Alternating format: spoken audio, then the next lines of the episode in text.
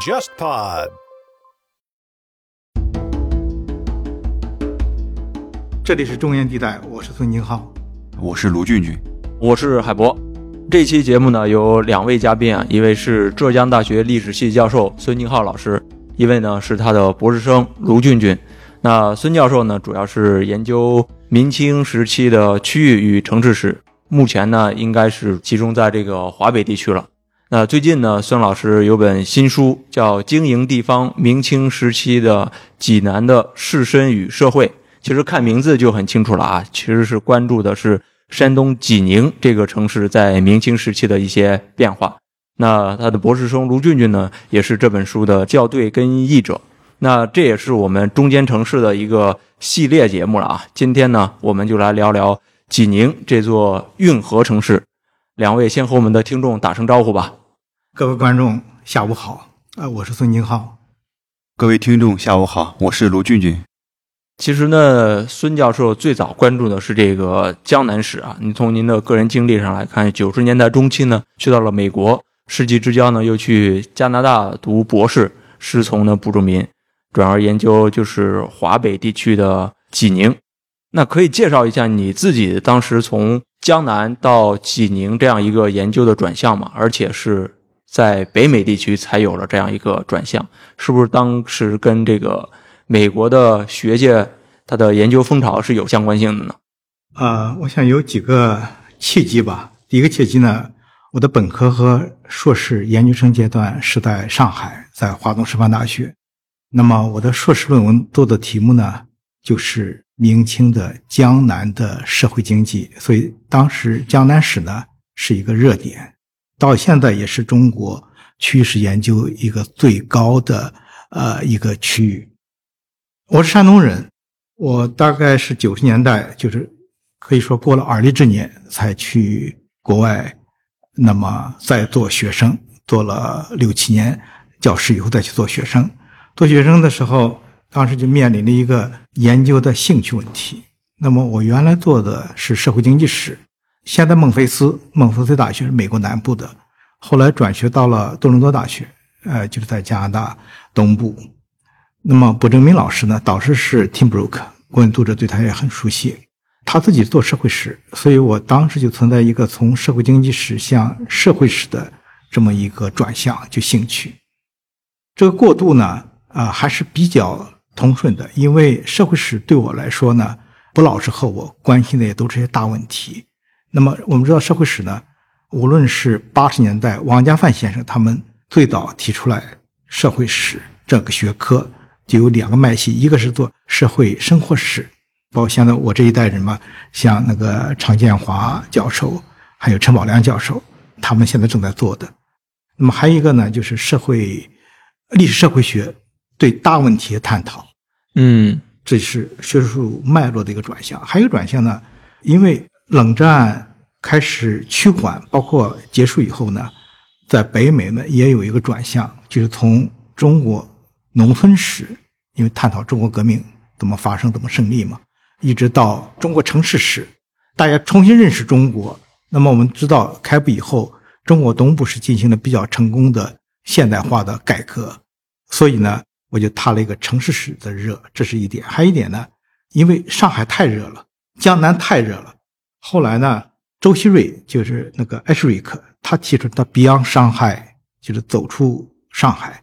所以呢，我也加上山东，我相对来说比较熟悉，是我的家乡呢，我就也发展了一个思路，叫 Beyond 江南，就是说走出江南。嗯，所以这也是我以山东的一个地方来做我博士论文的题目。嗯。其实济宁之所以引起关注，还是因为它是一个运河上的城市啊。其实，在运河城市里面，中国这些运河城市里面，像扬州啊、临清啊、天津啊，其实都是很重要的运河城市。但是济宁的不同就是，它的衰落幅度似乎不像扬州、临清那么明显，它也不像天津，嗯，因为运河兴起，但是近代又有了一个新的生命力。那济宁其实某种程度上。从这几个城市的对比来看，济宁就像它在大运河的位置上一样，是处在一个中间状态的。那个典型性似乎没有那么强。我不知道您是怎么看待济宁的那种在运河城市这个维度里面的那个特殊性跟典型性的？这个问题问得非常好，因为平常我和呃学生在交流的时候，其中谈什么叫典型性？典型性，我想有两个内涵，一个内涵就是它的特殊性，但是历史学家想从特殊性找普遍性，所以济宁呢，我想作为一个案例，它既显示了它的一个特殊性，也显示了它的一个普遍性。那普遍性呢，也是我想从案例的个性中啊，来找出中国在前现代，包括在近代转型中的它。所蕴含的一些普遍性的意义。您在构思这个书或者当时构思这个博士论文的时候，是把济宁放置在什么样的维度去判断的？因为可能在当时海外关于华北的研究其实有一些了，比如彭木兰写的那个福利的建构，裴一礼写那些华北叛乱的时候，其实都是关注的，相当于跟您写济宁是类似的一片区域吧。虽然可能有时候包括，有时候不包括，大概其都是那一片儿。我不知道您是把济宁放置在怎样一个坐标系上去看待这个城市？这个问题呢，我我想从更广一些的这个视角来看。嗯，一六年正好我在在哈佛大学在燕京学社，就一五到一六年，当时孔飞利先生去世了。嗯啊，就是大家对他的教诲和中华帝国呃的叛乱及敌人印象都很深。我听到孔飞利先生有句话，这句话呢，我没法现在用原文来讲，在我印象里就是说，孔飞利给每一个到哈佛去做访问的、呃，做讲座的或者参加会议，都提一个共同的问题哦，这个问题永恒不变的问题，别人告诉我，这太有点这个偷懒是吧？见到每个人都不用提新问题了，就是老问题。对，就是你对这个领域的贡献是什么？那么你做济宁也好，像山东嘛，就说你对张青。包括你的老家走品，对，是不是？那么你做走品有什么意义？就像我们说撒哈拉沙漠里有个山庄，它的意义在哪里？满足你的对奇异世界的一个好奇，不是这样的。就是说，你从知识学和从思想上有什么意义？卜正明先生后来有个学生叫那个 Tim s i d o 他中文名叫司徒鼎啊，他是一个加拿大人，也是个美国人。他写的地方更小，比济宁还小。好多人都不知道写临章，一些人不知道临章，咱们都是西门豹之邺，曹操之邺，他写那个邺就是写临章，他就跟我开玩笑，你写扬州多么多么重要，你写上海多么多么重要，我就写临章多么不重要，临章不重要到什么份上？两千年只有出了个新报，谁也没在那里，曹操没在待多长时间，他就是你写多么重，我就写他多么不重要。这就是个问题意识，为什么呢？他说，在明晚期文化帝国里头，这个结构里头有一大批像临漳这样的文化边缘地区。嗯，那这就提升了它意义了。同样的是，严云祥，他写东北。严云祥是我们山东人，是个要饭的出身，和朱元璋差不多。啊，当然他没像朱元璋那条路，他七十年代去要饭。闯关东，他要饭到哪里？到了黑龙江这个小村里落户了，落户了。后来当民办老师、小队会计。他是我们大陆中国人，应该是在八十年代中国出国潮以后第一个获得列文森奖的。他就写他当年落难的那个小村庄，那个中文名我忘了，英文名叫《Private Life on the Socialism》。当时我我给布老师就想，哎。我说我要写济宁，他说为什么写？我说我要把济宁写成了一个史诗，他就笑了。我说济宁多好，它既是个运河城市，而运河呢，它是个帝国之河。对，你看看国家、地方、精英、官员在野在朝，都在那里发生作用。这么大的一些国家的机器，包括运河总督设在那里，它和国家是怎么样的？老百姓怎么想的？精英怎么想的？官员怎么想的？朝廷怎么想的？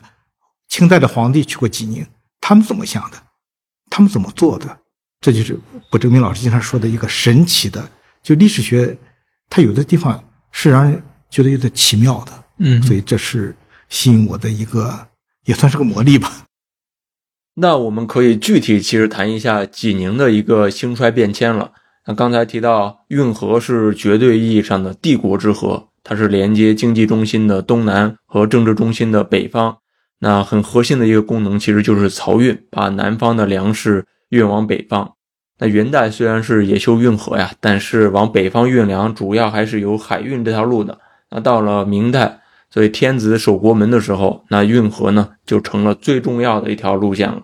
山东段的运河也不断的被修。山东境内的运河城市的地位也随着这个脉络而逐渐的提升。刚才说到位于聊城的临清以及济宁，其实都是在这种大背景下兴起的。那济宁还是这个河道总督的所在地。那像北方这样的运河城市，他们在帝国的重要性是怎么显现的呀？同属山东段的运河城市，济宁又跟临清有哪些不一样呢？啊，好的，呃，这个问题也是我在写作中呃经常问自己的问题。一个是它自身怎么样，它的兴起。当然，我们看中国的地方志，每个地方都说自己多么重要。我想你们邹平也是说多么重要，自古以来怎么怎么的。济宁本地也是，咱们都知道有一个太白楼。你今天去，对，非常奇怪，济宁这个地方竟然有一个太白楼。中国好几个地方有太白楼，但是你们去。看那个太白楼，不是原来那个太白楼，不光不是原来的那个楼，而且不是原来那个楼的样子。啊，五十年代初推倒城墙了以后，那么就在广场上靠近城墙那个位置建的太白楼。现在建的太白楼不是照葫芦画瓢照原来，他模仿的是贵州遵义的遵义会议楼。但是济宁的当地老人早总觉着。不伦不类，不是那个味儿。对，因为你老济宁嘛，就是说这个形象，咱视觉很重要。他一看看到的什么？哦，我不是在济宁，我是在遵义，嗯，对不对？所以济宁和临清当然很不一样，很一样的地方，他们都是北方城市，都是帝国重要的呃运河的码头。但是临清和济宁不一样的地方呢？首先，济宁没有国家的粮仓，临清呢是中国几大粮仓之一，就是那个漕粮几大。在济宁做的呢，主要是民间的粮食生意。在临清呢，有国家的砖厂。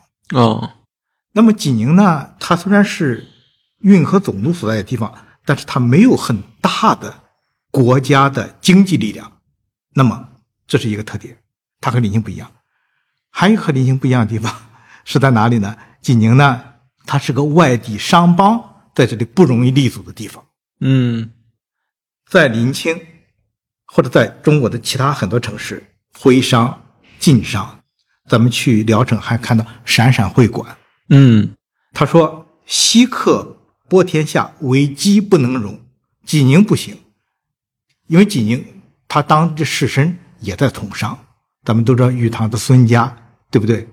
所以济宁呢，它是一个本地人掌握着地方财力，这和临清不一样。临清，所以等到外地商帮走了，或者国家衰落了，他很快就衰落了。现在就只是一个聊城啊市的一个普通的县。对，济宁呢，现在一直说要把济宁市呢移到曲阜去，还是移不去。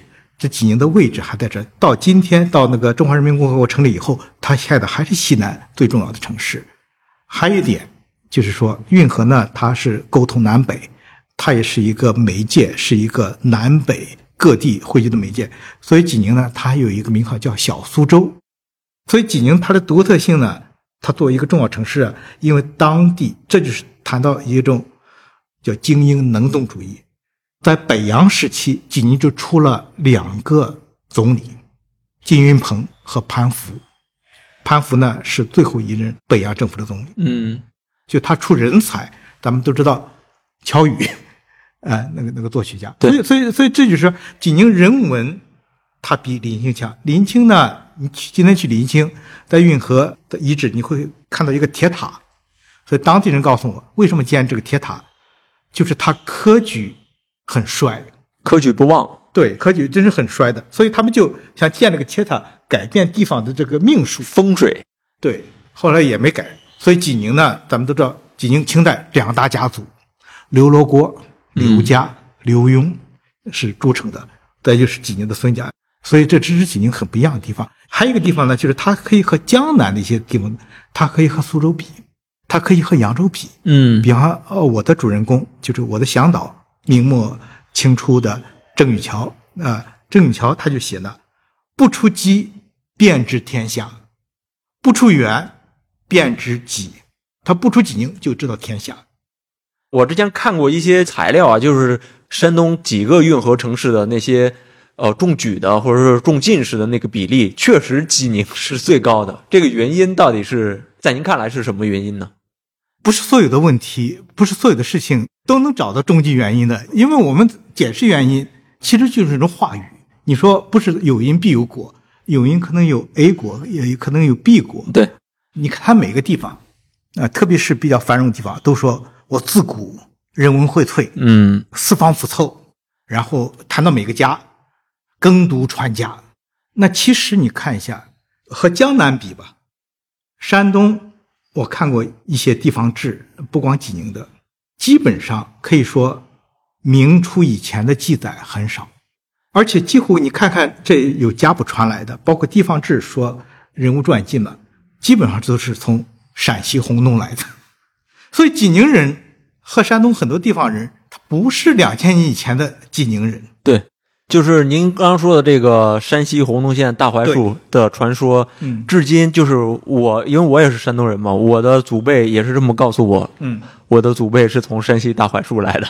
所以我就说，做历史的人吧，不要被历史俘虏，啊、就是说不要被文字俘虏。嗯肯定有当地人，肯定也有外地人。就是说，元末之前不可考，哦就一切东西都不可考。对，但是济宁为什么它和临清不一样？这是问题。我怎么解释？你怎么解释？每个人解释都不一样。嗯但是有一点是这样，他挨着曲阜，曲阜它的中举、它的科举比例是很高的。哦我我挺喜欢金观涛先生他那么说的叫《历史表象的背后》，究竟是怎么原因？我个人感觉济宁它的话，因为必定得有一个中心，或者德州，或者济宁，嗯或者哪里，就像看科布勒农的《自然大都市》，为什么芝加哥成为中心？嗯别的地方为中心，它的确有天时地利人和。那其中有一点，就我谈到的济宁和临清，它的商业化叫 commercialization 或者商品化。因为我和俊女，我们一直在有的时候把 commercialization 翻译成中文的时候，一直在纠结是商品化是还是商业化，还有 urbanization 城市化，的确是从外面带来的。如果没有运河，济宁就和其他的县一样，就是一个普通的一个县制。籍籍无名。嗯对，那个就众多县制，它之所以成为一个大都市，就是国家政策。就像深圳原来是个渔村，就因为它挨着香港，改革开放以后，它有济宁呢，它的确与它的地理位置有关系，它的确是南北要冲的地方，嗯肯定得需要一个中心。这个中心不是济宁，也可能是其他一个地方或者附近。那么俊俊，你有什么想法？嗯，我其实非常赞同呃孙老师的其中一个观点，就是呃济宁它其实是非常毗邻这个孔孟之乡，所以说它这个地区自古以来就有一个非常浓厚的一个文化底蕴。在这种浓厚的文化底蕴和文化氛围中，那么当地济宁的士绅或者说学子，他们能够得到的文化教育、文化的氛围、文化的熏陶，会非常的这个相对于山东的其他地区会更加的深入一些。嗯那么我们觉得它自然而然的，尤其在明清时期，中举的人数会相对而言会比较高。嗯那么由此而带来的就是在朝的官员以及治世的这些济宁籍的这些士绅，那么他们能够发挥更多的力量，更多自己的权利也好，还是自己的影响也好，为自己的家乡去谋取福利。那么在这样一个过程中，会形成一个非常好的一个互动或者说一个结果的作用。那么他能够中举，得到自己的一定的地位和身份，施加一定的影响，为自己的家乡去谋取福利。那么家乡的这些后进的士子，在这种影响下，能够得到更多的资源、更多的文化熏陶。嗯那么自然而然就形成了一个非常良好的一个互动和结果。那么我觉得济宁之所以能够成为与其他地方不一样的地方，就在于它的文化的氛围、文化的底蕴其实是非常浓厚的，而且形成了一个非常良好的一个互动以及上升的一个渠道。嗯嗯，或者说就是，其实，在元代的时候，像临清啊，像济宁啊，其实都是一个一些籍籍无名的城市。但是到了明清时代，运河真正了开通，然后明代又开始大规模的搞这个科举，然后这个地方就开始更受这个帝国的重视，更成为一个帝国重要的一个城市了。那运河带来的这种交通上的便利，贸易也由此发生。刚才孙老师提到的这种城市化呀，啊，商品化在这样的发生。那当时明清时期，济宁本地人主要是从事什么样的贸易呢？这种形式是什么样的？因为我们的印象里面，运河的经济主要就是漕运嘛，那它都是国家体制来去控制的。那民间呢？民间或者是私人这些商业是怎么进行的？好的。那么我具体而言，其实基于这本书我们所做的一个研究，这个济宁本地人做的一个运河贸易或者说跨区域的一个贸易，可以大概分为几点。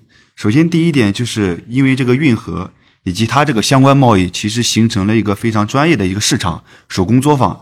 比如说我们在做研究的时候，去谈到明清时期非常著名的一个竹杆巷。那么这个竹杆巷形成的一个原因之一，就是南北方船只在运输的过程中，这个船夫他们所运输这个船只所用的竹竿，那么他们运到北方以后，会把这些竹竿有的时候会就地丢弃。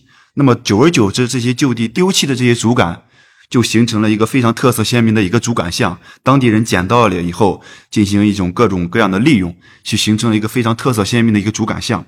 那么第二个就是与这个临清，刚才我们谈到与临清不一样的，就在于济宁它跨区域的贸易是以粮食为主。那么，如私粮贸易，那么稻米主要是来自南方的江南地区，嗯，小麦啊、玉米啊等这些作物来自于济宁周边的乡镇，尤其是乡村地区。如现在我们书中谈到仁和粮行，其实它的运作时间是非常久的。那么第三个方面就是济宁盐运河的地区，它所贩卖南方的一些陶瓷器呀、茶呀、盐呀等这些商品，互通有无，从中牟利。第四点就是我们在书中所谈到的一个作为。区域的中心城市，也就是施尖崖，他所谈到的一个中心层级的一个城市。那么济宁，它其实是服务于行商的一种中介呀、金融啊等等机构，去服务于南北行商的一种贸易往来。那么第五个方面就是如棉花、烟草、果木等经济作物。那么这些地方在明清之前，在济宁其实发展的并不是非常的显著或者说突出，而在明清之后，尤其是运河的交通畅通了以后，与南方的贸易非常的。便利紧密了以后，那么这些经济作物它的影响、它的发展、它的量会慢慢的增加，会慢慢的更加突出。那这个其实是济宁本地人的跨区域贸易比较突出的一些方面。嗯，这本书里面其实一开篇就提到了一个明清易代的这样一个过程里面，济宁士绅反抗李自成大顺军占领的故事。这也是就是呃经营地方这个书名很明确的一点，就是城市精英们的经营。当然，这个城市精英主要是那些士绅群体了。从刚才咱们对话来看，其实济宁的地方精英群体这个形成，其实是某种程度有很强的特殊性的。它跟这个其他的运河城市相比，比如说临清这种运河城市相比的话，它的特殊性是很强烈的。那同样的是这种运河上的城市。像林清他们的士绅经营的又是如何呢？他们跟济宁士绅们的经营有什么不同呢？中国的每个地方，呃，包括边疆，边疆还有该土滚流，是不是？对，这个帝国的存在或者这个王朝国家存在，国家机器，那么大一统中央集权，但是它在每个地方的表现呢，还是有所不同。那么在公共领域里叫 public sphere，是不是？本来呢，就是我们说江南的时候，是士绅、地方精英和国家在这里进行交流相遇，就国家遇到社会嘛。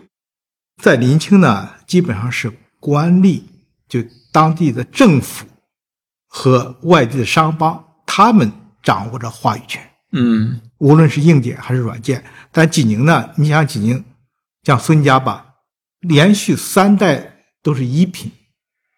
孙允文都是军机大臣，济宁知州，哪怕直隶州，他和他位置相差太远了，所以在济宁呢，他的地方士绅力量这里的非常像南方。我们都知道，北方士绅总体来说是比较弱的，除了个别政治性大城市，包括首都北京。南方的江南，咱们说江南士绅这种地方精英。那么在一代过程中呢，那么林清兵不血刃，李自成来到这里其实都是兵不血刃，就没打几仗就投降了。但是济宁他们反抗，一夜之间就把大顺军给推翻了，而且整个鲁西一带也几乎几天之间又回到了忠于那个明政府的地方领袖这个身上。所以济宁在这方面起了一些表率。就我的主人公，就是说我的向导郑宇桥先生，他们南下抗清，他参加过这个史可法的守扬州。哦，哎，他就感叹：偌大的东省啊，就我们山东吧，只有我们济宁这几个人南下哦抗议。他这种感叹吧，也说明了济宁它的一个特殊性。他们出高官，包括杨世聪，他也是流亡到南方，哎，开始李自成占领北京以后，他给逮起来，后来逃跑了。哎，满清来他也逃跑了。哎，所以这一点呢，咱们说江南是明清时代中国文化的中心，所以我也可以这么说，济宁也是一个中心，就在一个山东这个范围内，因为他们觉得不但肩负着一个王朝保卫王朝、忠于王朝任务，他还建立了一个文化任务。嗯，哎，就是我们是中心，我们不能投降，我们不能像武夫那样，哎，所以他们南下抗击，所以这是济宁挺不一样的地方。嗯嗯，其实你从刚才您说的这个人物，他从反抗李自成的大顺军到反抗满清军队，其实也能看出济宁这座城市里面的地方精英的那种主体性还是相当强的。刚才我们提到了临清跟济宁的这种对比变化，那漕运跟贸易带来了济宁地区的这种商品化呀、城市化。我不知道，如果我们再跟江南的一些地区去做这种对比的话，它的这种城市化跟商品化又有哪些不一样的地方呢？那我就先谈一下我对这个问题自己的看法。其实这个问题，无论是在翻译孙老师的这本书，还是我自己在做运河研究的时候，其实也是一直在思考一个问题，就是北方的运河城市与南方的运河城市，它究竟有什么不一样？就是从商品化或城市化的角度来谈。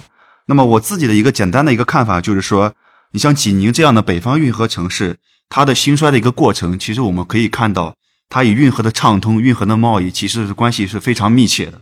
那么我们可总体上可以呈现出一种因河而兴、因河而衰的一种趋势。那么有的学者称它为马鞍形的一种趋势，体现出这种跨区域的运河贸易对于这个北方运河城市，对于济宁这种城市，它所体现出的重要性。我在一篇文章中将之凝练出一种脆弱性，或者说一种寄生性，来体现它这种运河贸易的严重依赖。嗯而对于长三角脆弱性跟寄生性是吧？对嗯这个呃是否准确，我们可以再探讨，但是是有这种趋势或者说特性所在。那么长三角地区的城市化，或者说江南地区的这种商品化，我觉得相对于北方的运河城市而言，它其实更植根于农村市镇或者说运河市镇，它一种蓬勃的商品性生产，以及这种星罗棋布、非常丰富、非常体系的一种基层市场，沿循着一种从本地区自上而下的逐步形成一种市场或者市镇的一种层级体系，是比较完善，是比较丰富。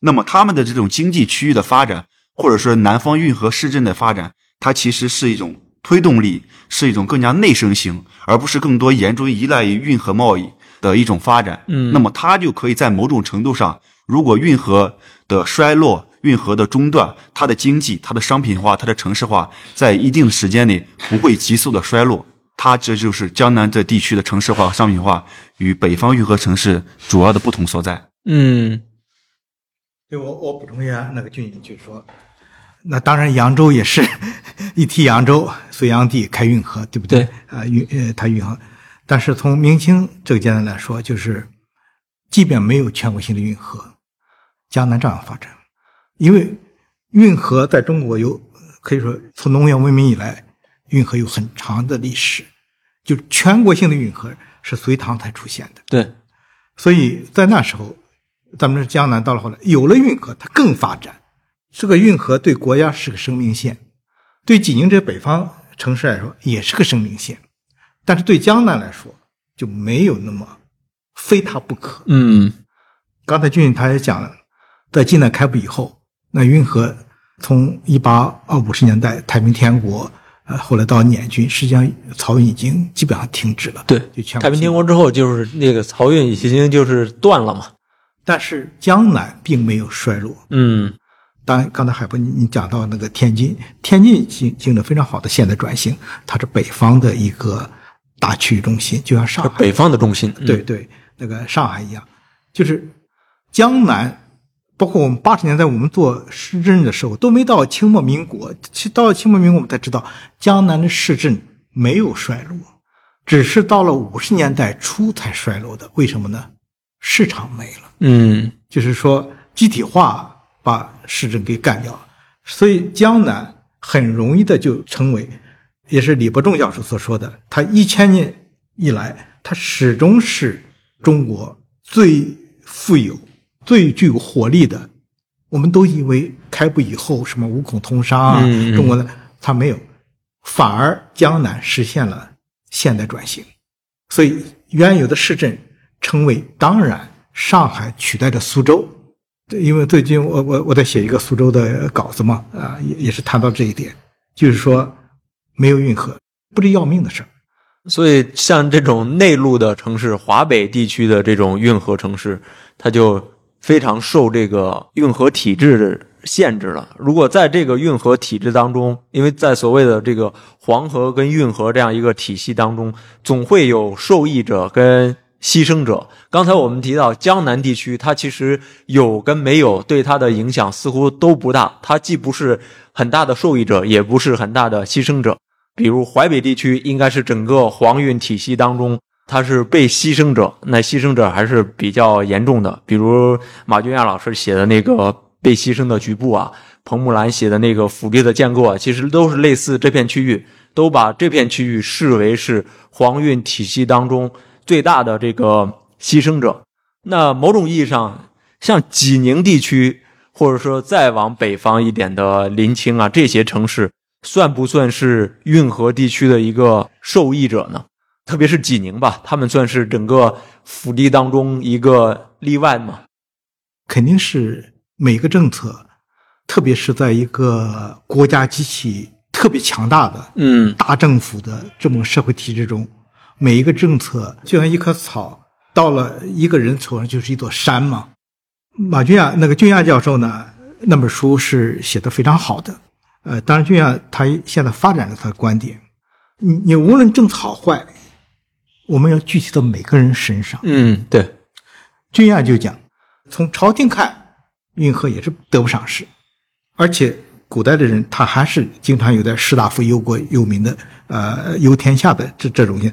他说呢，本朝呢全就靠这一条河，而这河呢全靠这个，它叫泉，就各地的山泉嘛嗯汇成了河水。那么把山泉一汇出来，那别的地方是泡河水源，对，那么对我们当地老百姓怎么样？当然，我们得到了运河贸易啊各个方面，解决了好多就业啊干嘛。但是当运河一废除的时候，李一章自己写的那个济宁的地方志，叫《济宁州立稿》，他就说说当时漕运一停了，大家好像失去了什么东西，运河不再繁荣了。但是呢，大家也如释重负，为什么呢？我劳逸好多解脱了。嗯所以运河呢，对每个地方都有得有失。韩福瑞就说，他大运河的节奏也影响了他生活在这两边的这个老百姓的生产和生活的节奏，对，就他的命运啊。但是你废除了以后，当地人就有所失，但是讲我也松了一口气。有点怅然若失的那感觉。对，刚才咱们提到，像一个城市，像济宁这个城市里面，它的城市精英所起到的一些作用，包括在这个明清一代的过程当中，对抗李自成的大顺军的过程当中，都有这种地方精英在起作用。那刚才我们也提到，其实到了晚清，像太平天国运动、捻军的叛乱等等，其实都对于这些运河城市的冲击是非常大的。那相当于捻军，其中相当数量来自于这个鲁西南地区啊。那济宁其实也在捻军的活动当中也受到很大的影响。我看到一个材料是说，曾格林沁就是晚清的一个蒙古重臣啊，也是死在了济宁。我不知道，在于捻军这种叛乱当中，当时地方精英又会出现怎么样的这种抵抗，或者是地方精英的这种能动性有没有一些体现呢？好的，那个这这个问题也是非常好的问题，啊，这也是我们处理主题的时候碰到的一个问题，啊，就是济宁孙根灵琴，具体来说，他不是在济宁城或者济宁周围，嗯他是在哪个地方？但是墓是葬在济宁，哦啊但当然后来被扒了，所以呢是嗯，这个他墓是葬在济宁。明末的一个士大夫，好像是杨世聪，他就说：“我守护了济宁，就守护了河，河就是运河。”哦，就是济宁，就就是它它这个战略地位，所以济宁在济宁在这个运河就在，对那个他在明清两代之中几乎是没受到战乱，包括许鸿儒啊这些东西啊，济宁本地，咱就说一个城市性，这城市就在于它的理性，它排拒这种极端主义，它不容易接受歪门邪道。也有红枪会，也有什么，包括到了民国时也有红枪会，但是几乎就没影响到济宁。济宁在大概是在朱棣靖难之乱中被攻陷过，但是几乎没有打仗的任何记载。嗯就像我们江南一样，江南所有的祸都是飞来横祸，侯景之乱什么的，江南人很理性。那那哪怕这个明末的找三饷的时候啊，他不是派一些宦官征税嘛，苛捐杂税，那种叫矿监税使。但是江南的反抗就是一个抗议，他不是为了推翻，他不像我们山东人啊，梁山好汉，嗯哥哥啊兄弟啊，反了吧？是不是？李自成反了，张建忠反了，没有。济宁也这样，济宁是很平和的一个城市，而且国家又重视，而且就刚才海波先生你讲的，就是他有很强的自觉性，包括济宁在搞团练，咱们都知道，曾国藩他们搞团练，嗯。济宁他的一些呃丁忧在家的一些管理啊，包括有户部尚书啊，什么叫车什么慎啊，车克慎啊，车克慎啊，他们都从回老家办团练，嗯所以捻军也罢，什么什么，从来没打过济，连济宁边上都没打到过，济宁整个都被动员起来了，除了李自成兵不血刃占济宁，后来又被济宁给士绅给推翻一样，嗯所以济宁人是比较理性的。作为一个一个他那个就他们他们老家河南省，咱们开个玩笑，当然他是南部的，你本来不行了，你快李自成快快没了，干嘛去河南呀？去河南一夜之间 overnight，十万百万大兵来了，济宁不行，关中不行，江南不行。当然，你看彭木兰、斐迪公演讲，济宁除了辛亥革命前夕清末有一些党团活动以外，嗯几乎就没有什么。比方说裴一礼，呃，刚才海鹏讲那个裴一礼，他写那个淮北，写捻军，咱们都知道淮北是一个他叫盗匪的温床，但实际上你看看，在近代开埠以前，在捻军以前没有，它很稳定。嗯它有盗匪有，但很少。那些就包括就类似洪永泉搞的那个拜上帝会，他开始也不是个叛乱组织，你也不知道他是个什么组织。所以这是一个青年学者，呃，很优秀的青年学者叫郑宁，他就写叫淮泗地区，哦淮河四河其实就是淮北。那么他就提出了一个叫什么低水平维稳，低水平维稳，对这个地方不像裴一直说的，他就说这是盗匪的温床，这之前没有，之前很平定，生活水平也低，嗯。温水平，大家那个村里这个自卫组织啊，啊团练啊或者乡勇乡兵啊，它都是一个自卫的，有械斗，但总体来说不出乱子就可以，所以不是说淮北一定是马军亚裴一所说的盗匪横起啊，因为裴一里他也谈到从捻军到新四军到各个方面啊，包括没有他，反而郑宁的研究，后来我说郑宁，我说你可以还可以往前研究，不光淮北，鲁我们鲁西南也这样，鲁鲁西南这样，多数时候都是维稳呀，低水平维稳，哎，所以当然历史学家喜欢的。喜欢惊心动魄，喜欢屠杀，喜欢阴谋，喜欢洪水，喜欢疾病，喜欢瘟疫，但是多数时候，啊，你说中国历史上多少都打仗是在打仗，但是不是每个地区都在打仗。因为我是看那个，包括他们写淮北、写鲁西南地区，其实更重要的是看一些这个它的社会结构可能跟其他地方很不一样嘛。那它的这种社会结构可能就是容易引起这种叛乱呀，引起这种革命的发生吧。但是类似于济宁这样的一个地方，其实济宁位于这个鲁西的状态，它跟鲁西南、跟淮北的社会结构肯定是也是很不一样的。刚您提到啊，就是哦，我们着重的来提这种济宁的地方精英对于济宁城市的一个经营，但是您还曾经写过一篇论文，也是在这个书里面有体现的，叫遏制地方，就是不只是经营地方了，还有遏制地方。那我们其实很容易理解，刚您也提到，在运河这样一个重要的节点城市，中央的力量应该是时刻在场的，因为济宁在，运河在嘛，那他势必要派很重要的力量来保护这个运河。那中央的在场跟地方精英的在场，这两者之间，在济宁这座城市里面是互为张力的吗？嗯，我对于海波老师提出的遏制与经营。哪一个更占据上风？这个问题其实是很感兴趣的。孙老师的这本书和那篇文章《遏制地方》的文全名，我记得是《明清大运河体制下济宁社会的权力网络与机制》。那么，呃，无论是这本书还是这篇文章，其实我自己的看法是，无论是国家意志还是地方社会，或者说地方士绅，那么他们的主旨其实还是在于维持运河的一种通畅以及贸易，能够促进运河的经济。以及与济宁地方社会的一种发展，那么遏制，我觉得只是国家社会合作与冲突的主旋律中，中央政府企图把控地方社会的一种方式，或者说一种途径。那么，我觉得经营地方还是地方社会或者说济宁社会的一个稳定的一个基调。那么，我们概言之的话，我觉得应该是国家利益与地方利益的一种总体协和、局部冲突的一种体现。所以说。遏制也好，经营也好，我觉得经营是主要旋律，而遏制或冲突是两者之间出现一种协调、一种调试的一种体现。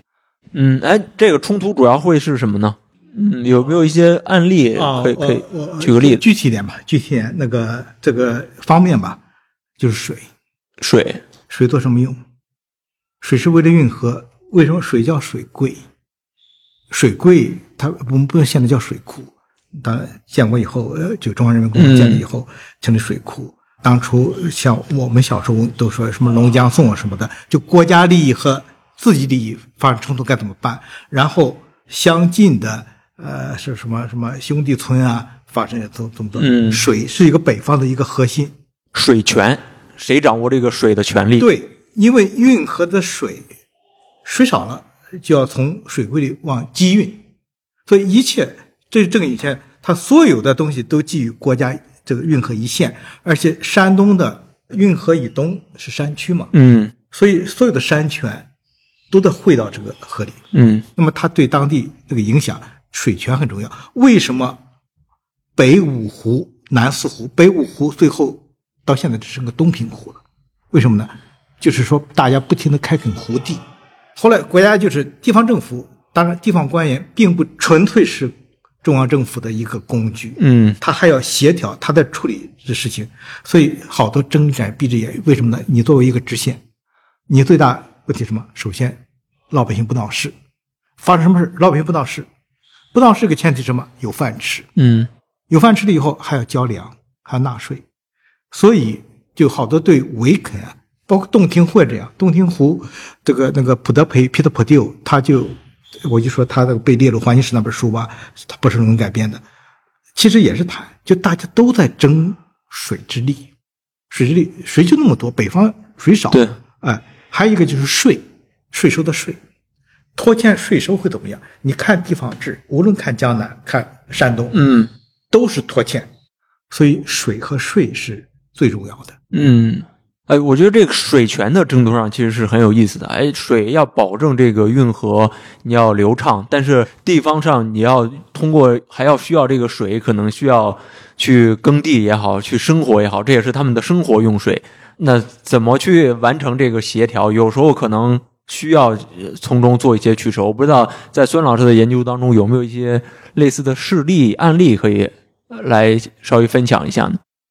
你从国家机构的设置来说，咱咱们知道漕运总督是设立在淮阴的，就是淮安，嗯淮安在漕运总督。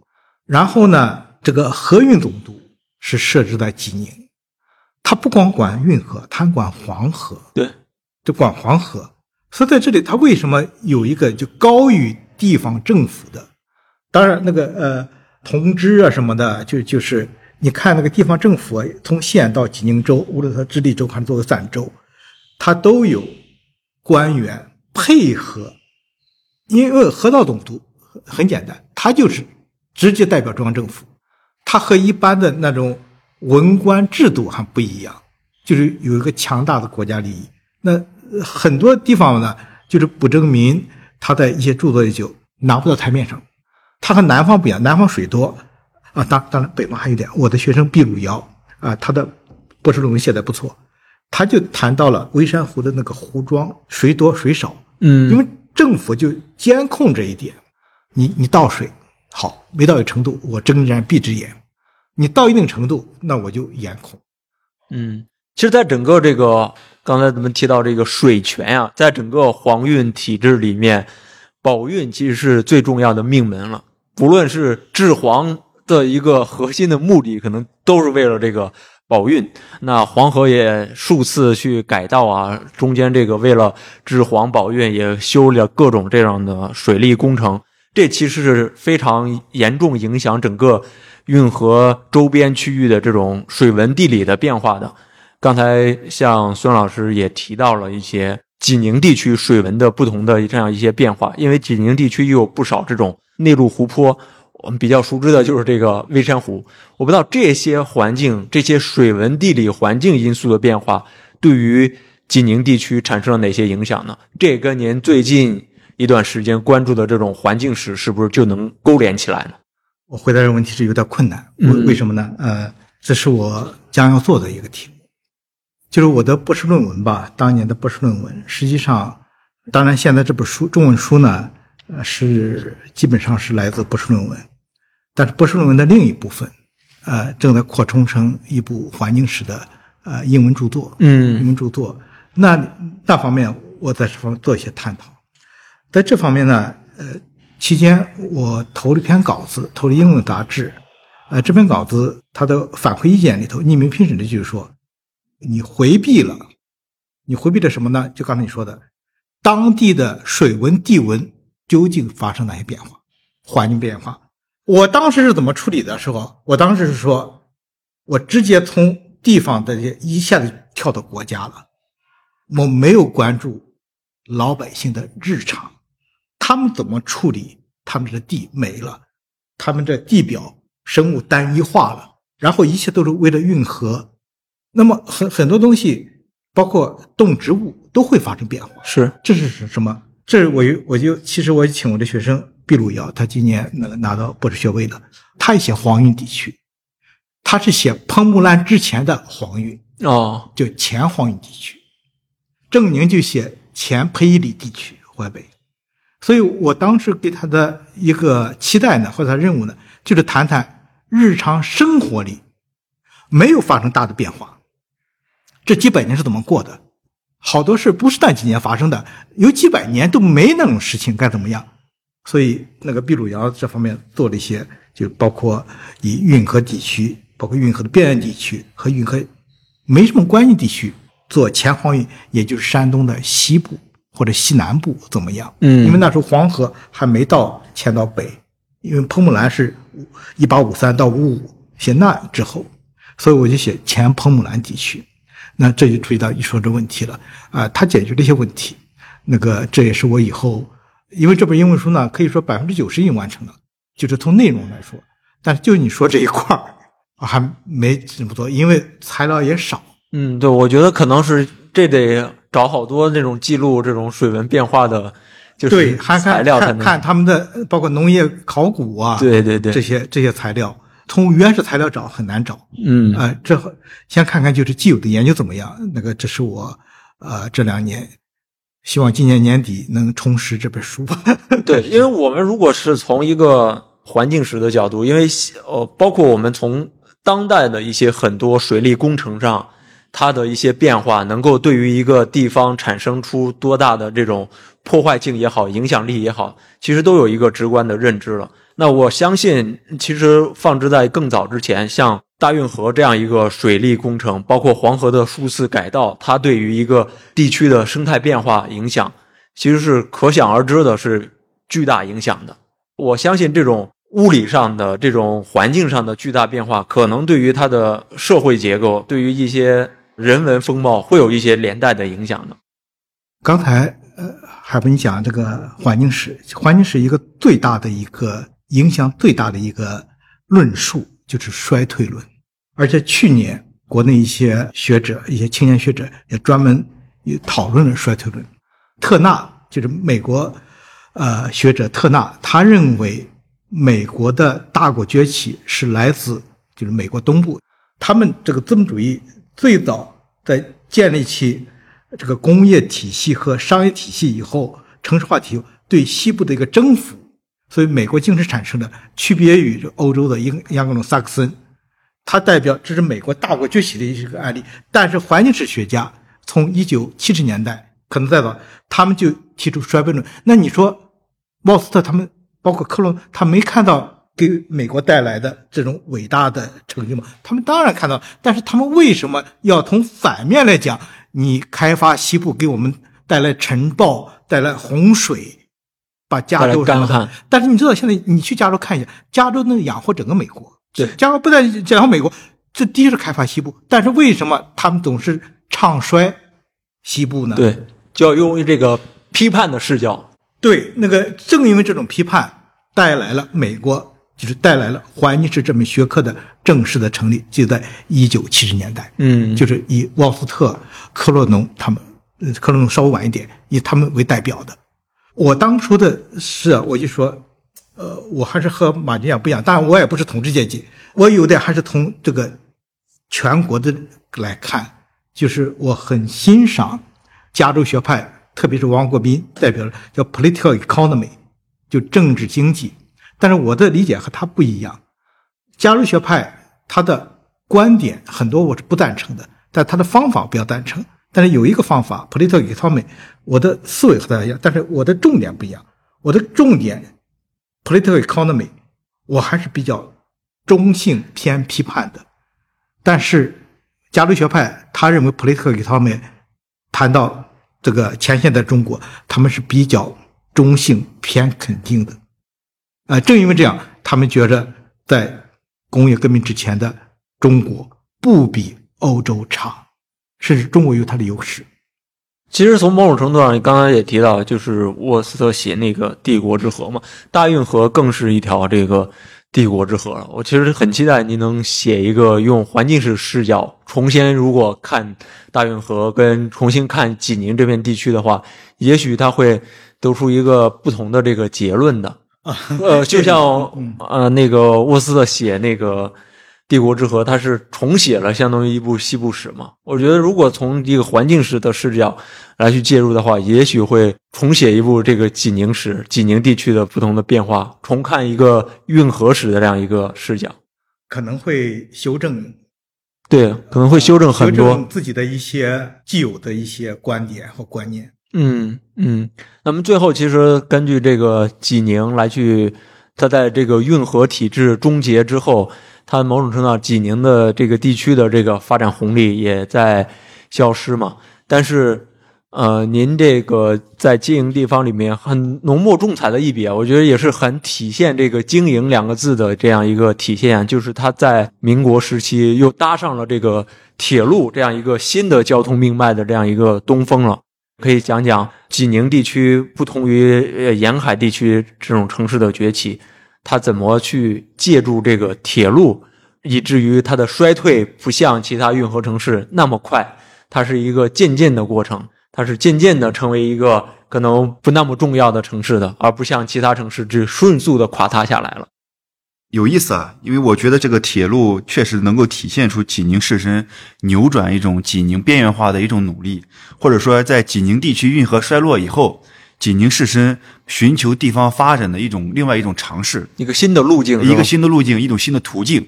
那么以铁路来带继续带动本地的一种发展，一种贸易。